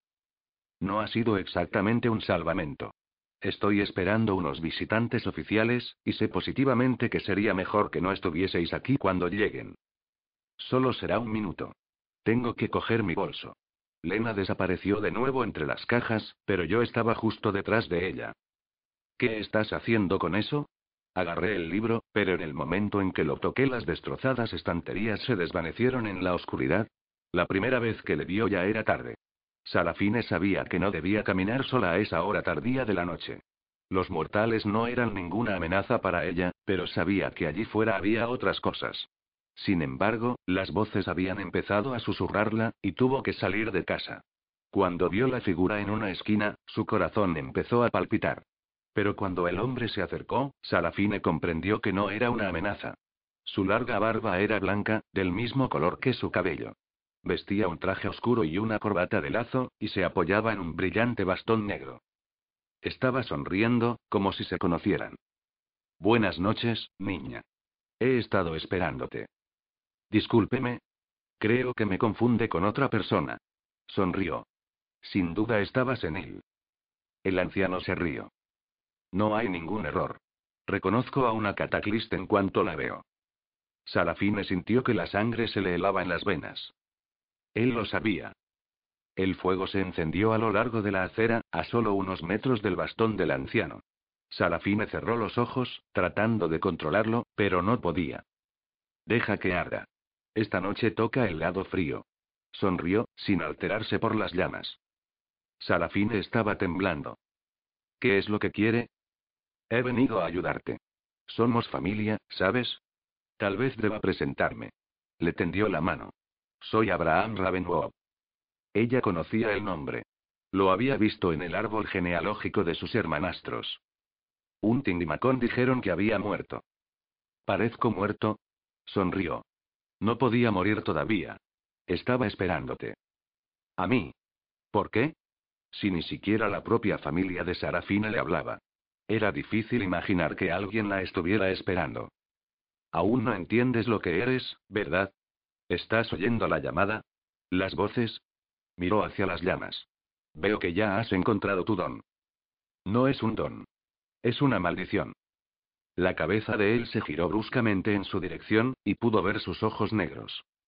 Bueno, ¿quién te ha contado eso? Los Caster, imagino. Sacudió la cabeza. No me sorprende. Los Caster son unos mentirosos, a solo un paso de distancia de los mortales. Pero tú no. Una cataclista es el caster más poderoso de nuestro mundo, nacida del fuego oscuro. Demasiado poderosa para ser considerada una caster, tal y como yo lo veo. Era posible. Era poseedora del más grande y poderoso don del mundo caster. Una parte de ella ansiaba que fuera verdad poder ser especial, en lugar de una marginada. Una parte de ella quería rendirse a esa avidez. Quemar todo lo que estuviera en su camino. Hacer que todos los que la habían herido lo pagaran. No.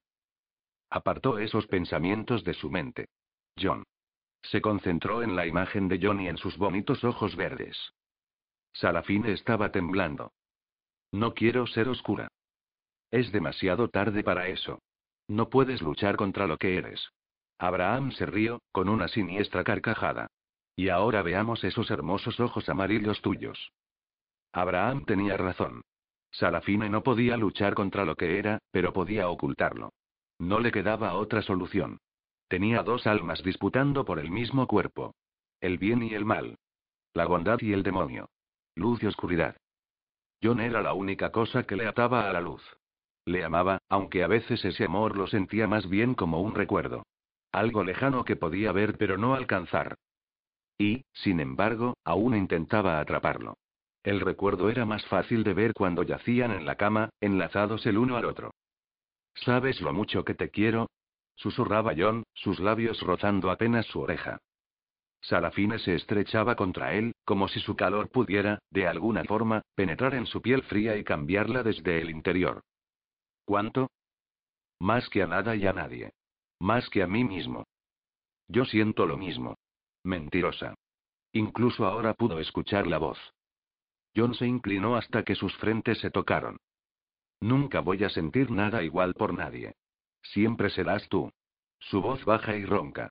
Ahora ya tienes 18 años. Cásate conmigo.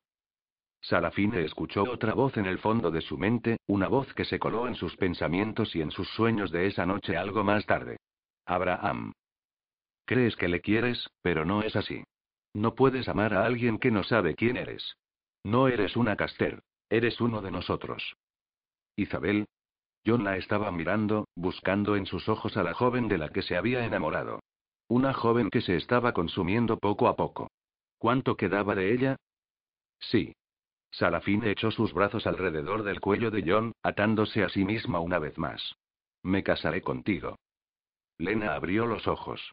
Estaba tendida en el sucio suelo de cemento junto a mí, las puntas de nuestras playeras casi tocándose. Dios mío, Ethan. Todo empezó cuando conoció a Abraham. Tu madre ya se estaba volviendo oscura. Eso no lo sabes. Tal vez hubiera podido luchar contra ello, igual que el tío Macon. Sabía lo mucho que Lena necesitaba creer que había algo bueno en su madre.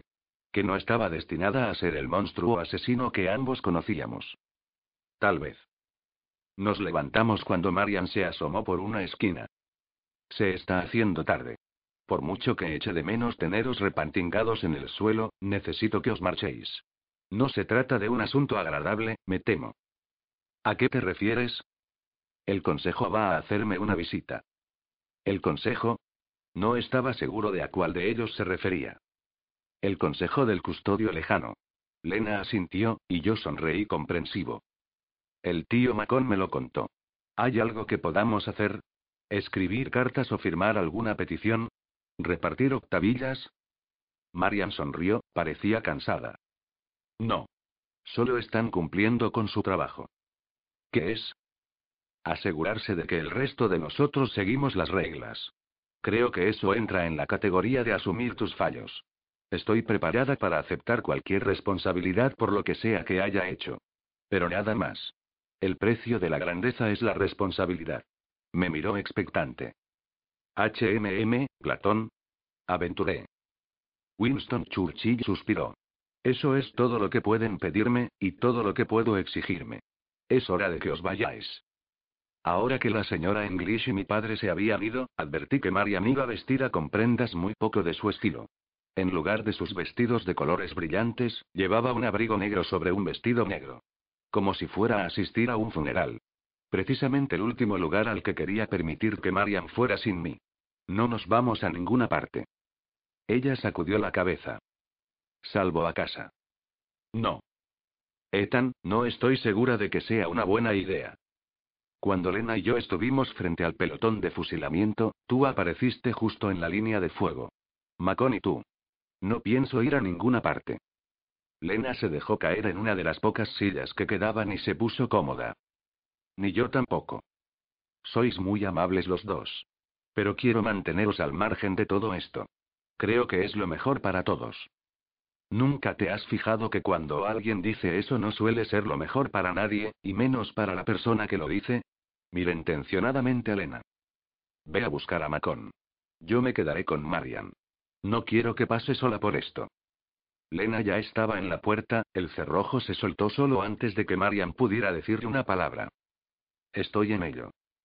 Pasé mi brazo alrededor de los hombros de Marian y le di un apretón. ¿No es esta una de esas ocasiones en las que deberíamos sacar un libro que mágicamente nos dijera que todo va a ir bien? Se rió, y durante un segundo sonó como la vieja Marian, la Marian que no era sometida a juicio por cosas que no había hecho, y que no estaba preocupada por cosas que no podía evitar. No recuerdo haber encontrado nada de ese estilo en los libros que hemos consultado últimamente. Sí. Mantengámonos alejados de la letra P. Nada de Edgar Allan Poe por hoy. Sonrió. No todas las P son tan malas. Siempre te queda Platón, por ejemplo. Me dio un golpecito en el brazo. El valor es una forma de salvación, Ethan. Rebuscó en una caja y sacó un libro ennegrecido. Y te alegrará saber que Platón ha sobrevivido al gran incendio de la biblioteca del condado de Garling. Las cosas podrían estar mal, pero por primera vez desde hacía semanas, me sentí mejor. 9 de octubre. Ajuste de cuentas. Estábamos sentados en el archivo, bajo la parpadeante luz de una vela. La habitación no parecía demasiado dañada, lo que era un milagro. El archivo había quedado inundado, pero no calcinado, gracias a los rociadores automáticos del techo. Los tres esperábamos en la larga mesa dispuesta en el centro de la habitación, tomando té de un termo. Me revolví inquieto con la mente en otra parte. ¿No debería visitarte el consejo en la luna Libri? Marian negó con la cabeza. Ni siquiera estoy segura de si me quieren de vuelta allí. Este es el único lugar en el que hablarán conmigo. Lo siento, dijo Lena. No hay nada que sentir. Solo espero. El chasquido de un relámpago inundó la habitación, seguido del retumbar de un trueno y de cegadores destellos de luz. No era el desgarrador sonido de viajar, sino algo nuevo. El libro apareció primero. Las crónicas Caster. Ese era el nombre que figuraba en la portada. Aterrizó sobre la mesa, entre nosotros. El libro era tan enorme que la mesa crujió bajo su peso. ¿Qué es eso? Pregunté. Marian se llevó un dedo a los labios. Chist. Tres figuras envueltas en capas aparecieron, una detrás de otra. La primera, un hombre alto de cabeza afeitada, levantó su mano. Los truenos y rayos cesaron de inmediato. La segunda, una mujer, retiró su capucha hacia atrás revelando una blancura abrumadora y sobrenatural. Cabello blanco, piel blanca y sus iris tan blancos que parecían casi invisibles. Y por último, un hombre del tamaño de un defensa de fútbol americano que apareció entre la mesa y el antiguo escritorio de mi madre, removiendo sus papeles y libros en el proceso. Sostenía un enorme reloj de arena de bronce. Pero estaba vacío. No había un solo grano de arena en su interior. Lo único que tenían en común los tres era lo que llevaban puesto. Cada uno vestía una pesada capa negra con capucha y un extraño par de gafas, como si fuera alguna clase de uniforme. Miré detenidamente las gafas. Parecían hechas de oro, plata y bronce imbricados en una sola pieza. El cristal de las lentes estaba tallado en múltiples facetas, como el diamante del anillo de compromiso de mi madre. Me pregunté cómo podrían ver algo. Salve, Marian de la Luna Libri, guardiana de la palabra, la verdad y del mundo sin fin. Casi di un respingo cuando escuché que hablaban al unísono, como si fueran una sola persona. Lena me agarró la mano. Marian dio un paso hacia adelante. Salve, gran consejo del custodio lejano. Consejo de sabios, de lo conocido y de lo que no puede conocerse. ¿Conoces el propósito por el que hemos venido a este lugar? Sí. ¿Tienes algo más que añadir a lo que ya sabemos? Marian sacudió la cabeza. No. ¿Admites haber intervenido en el orden de las cosas, violando tu sagrado juramento? Permití que alguien que estaba a mi cargo lo hiciera, sí.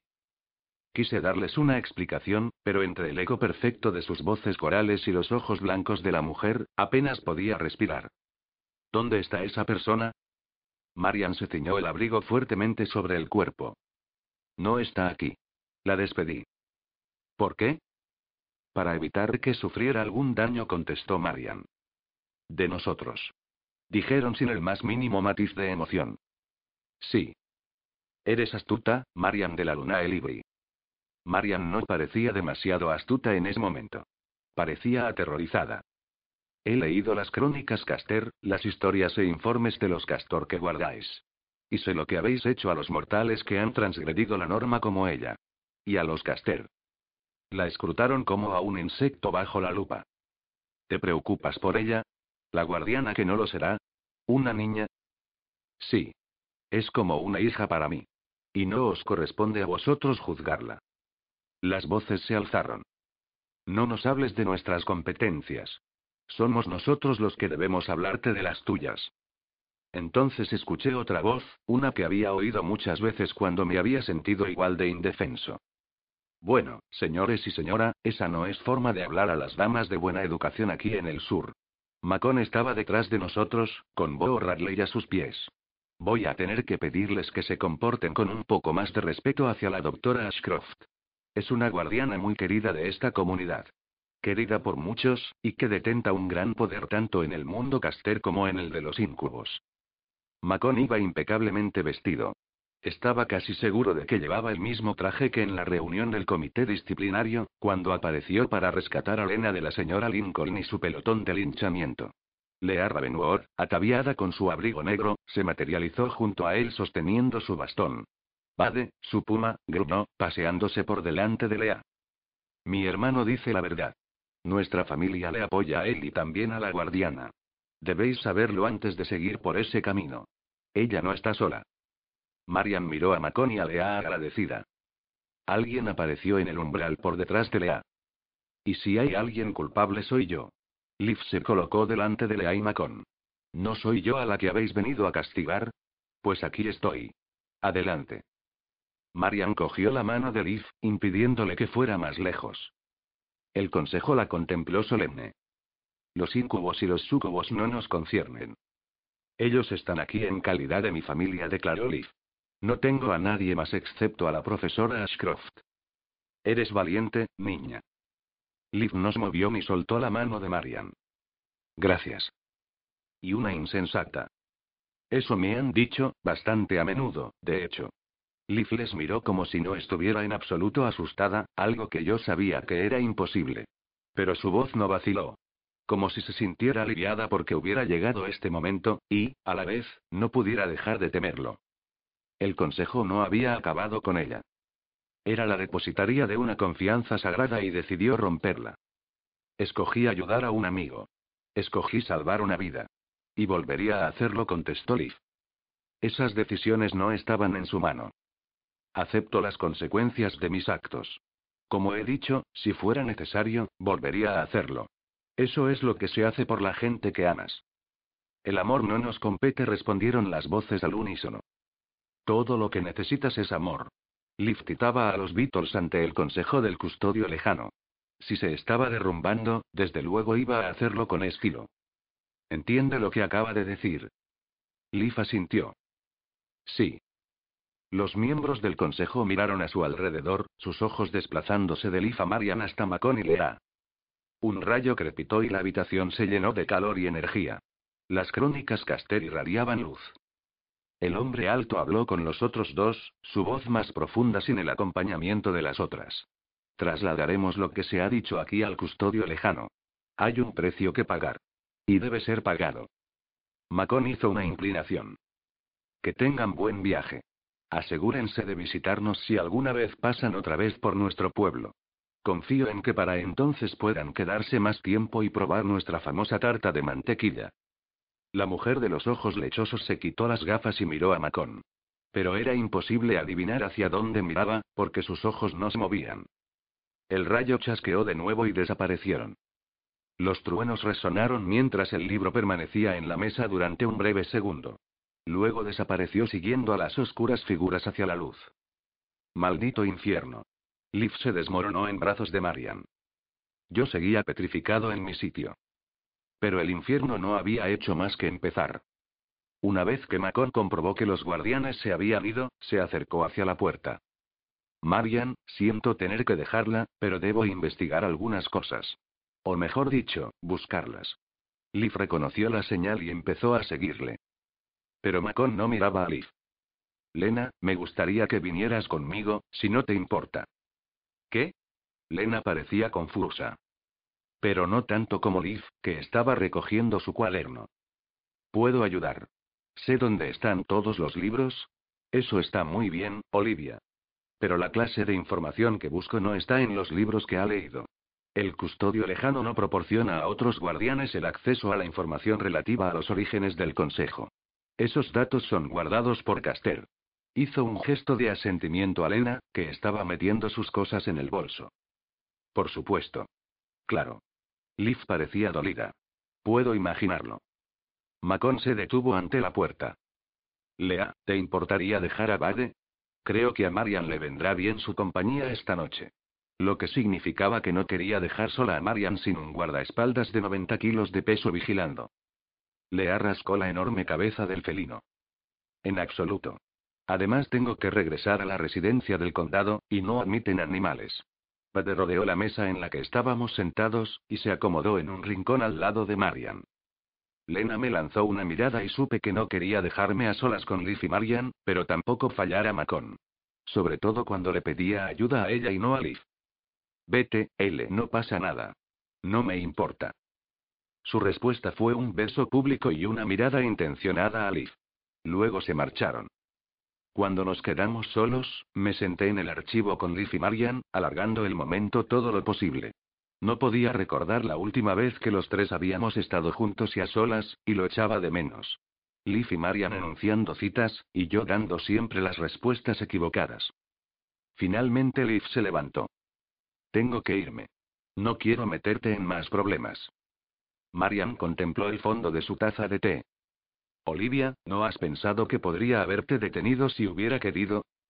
Liv la miró como si no supiera si reír o llorar. Ni siquiera estabas allí cuando ayudé a Ethan a liberar a Macon del arco de luz. Pero sí estaba cuando te adentraste en los túneles con Ethan y Link. Pude haberte detenido entonces. Marian respiró agitada. Yo también tuve una amiga. Y si pudiera volver atrás, si hubiera podido hacer cualquier cosa para salvarla, lo habría hecho.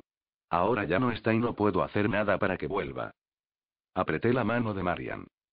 Lo siento, dijo Liv. Y siento haberte metido en tantos problemas. Ojalá pudiera convencerles para que te dejaran tranquila. No puedes. Nadie puede. A veces todo el mundo hace lo correcto y, aún así, hay que solucionar el desastre. Alguien tiene que responsabilizarse por ello. Liv miró fijamente una descolorida caja en el suelo. Debería ser yo. No estoy de acuerdo. Esta es mi oportunidad para ayudar a otra amiga, una a la que quiero mucho. Marian sonrió y buscó la mano de Liv. Y al menos tiene que haber una bibliotecaria en este pueblo, guardiana o no. Liv lanzó sus brazos alrededor de Marian y la abrazó como si no quisiera soltarla nunca. Marian le dio un fuerte achuchón y levantó los ojos hacia mí. Eu, te agradecería que llevaras a Liv de vuelta a Ravenwood. Si le dejo mi coche, me temo que acabaría conduciendo por el lado contrario de la carretera. Abracé a Marian, susurrándola a la vez. Ten cuidado. Siempre lo tengo. Ahora para moverse por Gatling había que dar un montón de rodeos. Cinco minutos después, pasamos por delante de mi casa, con Liv en el asiento del copiloto como si fuéramos a entregar libros de la biblioteca o a detenernos en el Dareken. Igual que hacíamos el pasado verano. Pero el abrumador tono marrón de todo y el zumbido de miles de cigarrones me recordaron que no era así. Casi puedo oler a tarta desde aquí, comentó Liv, mirando añorante hacia mi casa. Miré de reojo hacia la ventana abierta. Ama lleva algún tiempo sin hacer tartas, pero probablemente puedas oler su pollo frito. Liv gimió. No tienes idea de lo que supone vivir en los túneles, especialmente cuando cocina está tan descontrolada. Llevo semanas sobreviviendo a base de mis reservas de ovnobs. Si no recibo otro envío rápido, estoy perdida. Ya sabes que aquí hay un lugar llamado Stop y este al indiqué. Lo sé. Y también que hay un lugar llamado el pollo frito casero de Ama. Sabía a dónde nos llevaría esa conversación, ya estaba cerca de la acera cuando dije. Vamos. Te apuesto 10 dólares a que también ha hecho galletas. Desde que mencionaste lo de frito ya me habías convencido. Ama le puso a Liv todo lo que quiso, y supe que aún se compadecía de ella después de lo del verano pasado. Afortunadamente, las hermanas estaban durmiendo. No me apetecía contestar preguntas sobre por qué había una chica en casa que no era Lena. Liv zampaba más rápido que Link en sus mejores momentos. Mientras yo iba por mi tercer trozo, ella estaba repitiendo de plato. Este es el segundo mejor trozo de pollo frito que he probado en toda mi vida, declaró chupándose los dedos. ¿El segundo mejor? Pregunté, sin dejar de advertir la expresión de ama cuando lo hice. Porque para el nivel de Gadlin, esas dos palabras eran casi un insulto. ¿Cuál es el mejor? El trozo que me voy a comer ahora. Y posiblemente el trozo que le siga. Deslizó su plato vacío a través de la mesa. Observé la sonrisa de Ama mientras añadía más aceite Wesson en su recipiente de 20 litros. Espera a probar una ración recién salida de la freidora. Eso seguro que no lo has probado, ¿verdad, Olivia? No, señora. Pero tampoco he probado ninguna comida casera desde la decimoséptima luna. Allí estaba otra vez. Esa bruma familiar cayó de nuevo sobre la cocina, y aparté mi plato. La capa de crujiente extra se me estaba atragantando. Ama secó la amenaza tuerta con un trapo. Ethan Lawson Wate. Ve a traer a tu amiga algunas de mis mejores confituras de la despensa. Balda de arriba. Sí, señora. Ama me llamó antes de que llegara al vestíbulo. Y no cojas ninguna de pepinillos con cáscaras de sandía. Las guardo para la madre de Wesley. Este año se han puesto ácidas. La puerta del sótano estaba más allá de la habitación de Ama. Las escaleras de madera tenían unas manchas negras como de caramelo quemado, de la época en que Link y yo dejamos un cazo caliente cuando intentábamos hacer cereales de arroz inflado por nuestra cuenta. Casi hicimos un agujero en un escalón, y Emma me estuvo mirando mal durante días. Por eso cada vez que bajo las escaleras me aseguro de pisar sobre la marca. Bajar a un sótano en Gatling no era muy diferente a atravesar una puerta caster. Nuestro sótano no era como los túneles, pero siempre pensé en él como una especie de misterioso mundo subterráneo. En nuestro pueblo, los secretos siempre se guardan bajo la cama o en los sótanos. El tesoro podría ser una pila de viejas revistas en el cuarto de la caldera, o unas galletas congeladas una semana antes en el arcón industrial de Ama. En cualquier caso, siempre acabas subiendo con algo bajo el brazo o con el estómago lleno. Al final de las escaleras había una estrecha entrada sin puerta, solo un cordel colgando al otro lado del marco. Tiré del cordel como había hecho cientos de veces con anterioridad, y ahí estaba la apreciada colección de ama. Todas las casas de por aquí tenían una despensa, y esta era una de las mejores en tres condados a la redonda. Los botes herméticos de ama contenían de todo, desde pepinillos con cáscaras de sandía a las más finas judías verdes o las cebollas más redondas y los tomates verdes más perfectos. Por no mencionar los rellenos de tarta y las confituras de melocotón, ciruelas, ruibarbo, manzana y cereza. Las hileras se prolongaban hacia atrás hasta una profundidad que los dientes empezaban a dolerte solo de mirarlas. Pasé mi mano a lo largo de la balda superior, donde Ama guardaba sus conservas premiadas, las recetas secretas y los tarros reservados para visitas. Aquí todo tenía su orden, como si estuviéramos en el ejército y los tarros estuvieran llenos de penicilina o tal vez de minas terrestres, por el cuidado con el que había que cogerlos. Es toda una visión. Leaf estaba junto a la entrada detrás de mí. Me sorprende que Ama te haya dejado bajar. Este es su escondite secreto. Tomó un tarro, sosteniéndolo frente a ella. Es tan brillante. Tu jalea tiene que brillar y tu fruta que flotar. Tus pepinillos cortados del mismo tamaño, y las zanahorias bonitas y redondas, con el contenido uniforme. ¿El qué? La forma en que se distribuye en el tarro, ¿ves? Por supuesto. Liv sonrió. ¿Y qué sentiría Ama si supiera que estás compartiendo los secretos de su cocina? Si alguien los conocía, ese era yo. Llevaba acompañando a Ama en la cocina desde hacía más tiempo del que podía recordar, quemándome las manos con todo lo que no debía tocar, colando piedras y ramas y toda clase de cosas insospechadas en cacerolas de confituras. El líquido tiene que cubrir hasta arriba todo lo que hayas puesto dentro. ¿Y las burbujas son buenas o malas? Me reí. Nunca verás una burbuja en uno de los tarros de ama. Señaló la balda inferior. Había un tarro tan lleno de burbujas que parecían ser eso lo que estaba en conserva, en lugar de las cerezas. Me agaché frente al tarro y lo saqué. Era un viejo tarro hermético cubierto de telarañas.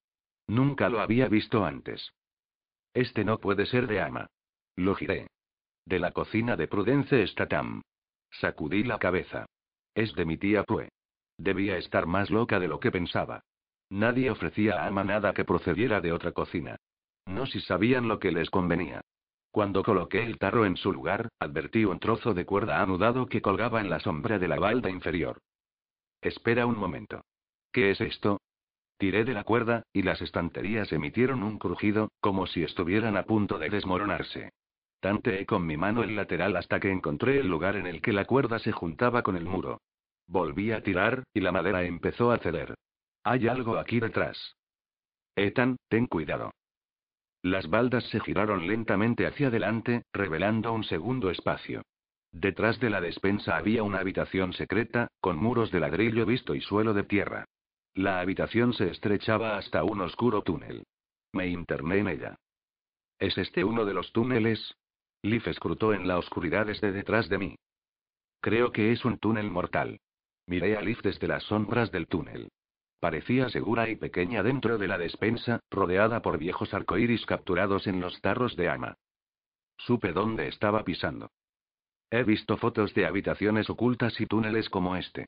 Los esclavos que huían los utilizaban para salir de las casas por la noche sin ser vistos. ¿Estás diciendo que? Asentí.